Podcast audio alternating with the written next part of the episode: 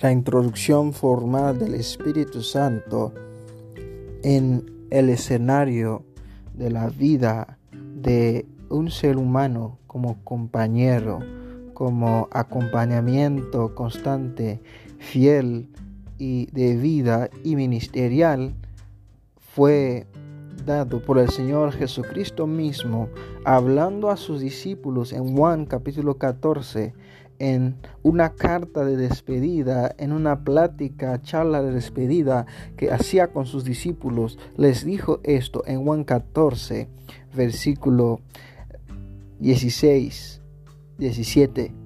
Dice, y yo rogaré al Padre y os dará otro consolador para que esté con vosotros para siempre.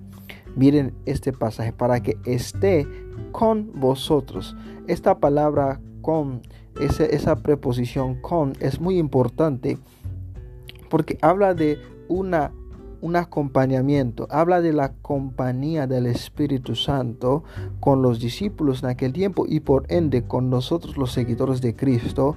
Y luego dice para siempre. Jesús promete estar con nosotros todos los días hasta el fin del mundo para siempre a través es esa promesa se cumple a través de la presencia del Espíritu Santo en nuestra vida.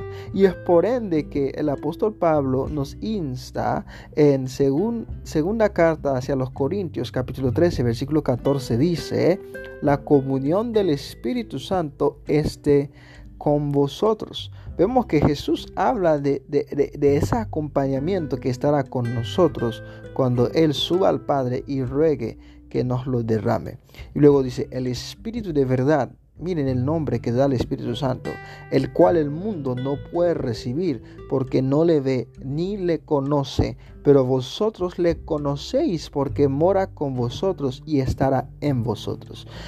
Miren, el Señor Jesucristo les decía, el Espíritu de Dios mora con vosotros. Pero los discípulos no estaban, no, no habían sido introducidos todavía en la realidad del Espíritu Santo, aún estar con Jesús. Eh, y estará en vosotros, estará en vosotros. Eso se da a entender que la, la capacidad del hombre para tener comunión con el Espíritu Santo se ha dado después del sacrificio vicario de Cristo en la cruz. El tener comunión con el Espíritu Santo es un paralelismo entre la vida de los discípulos con Jesús en la tierra. Así como los discípulos vivían con Jesús en la tierra, es así los creyentes debemos de vivir con el Espíritu Santo. Así como los creyentes consideran al Espíritu Santo en la, a, Jesús en la tierra durante su estancia o cuando caminaban con Él, Así nosotros también de igual forma debemos de considerar al Espíritu Santo, porque es Jesús manifestándose hacia nosotros ah, en el Espíritu. Y es, el Espíritu Santo es el cumplimiento de la promesa que Jesús nos hizo de estar con nosotros para siempre. Y por lo cual Pablo nos menciona que debemos tener comunión con el Espíritu Santo todos los días. Es necesario, es imperativo, es un imperativo, es, es, obligatorio para un creyente tener comunión con el Espíritu Santo todos los días. Porque muchos creyentes dicen, wow, anhelo yo estar con Jesús, anhelo, anhelo hablarle, si pudiera ver su rostro, si pudiera tocarle, si pudiera tener tiempo para ver al Maestro. A veces cantamos al contemplar. Claro, Quisiéramos ver a Jesús, el Jesús físico que anduvo en las tierras de Galilea, que hacía los milagros. Pero ese mismo Jesús está contigo por medio del Espíritu Santo. Eh, es una introducción a la realidad del Espíritu Santo. Así como los discípulos fueron introducidos por Jesús a esta realidad, habiendo estado viviendo con el Espíritu Santo, pero no habían sido eh, introducidos o no tienen los ojos abiertos sobre esa realidad.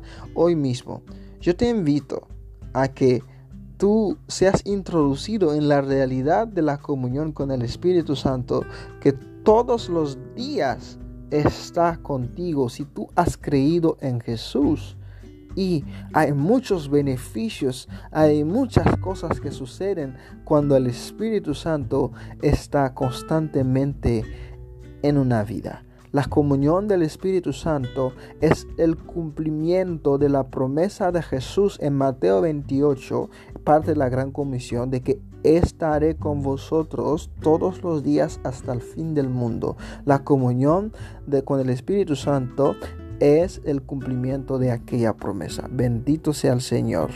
Dios te bendiga en ese día.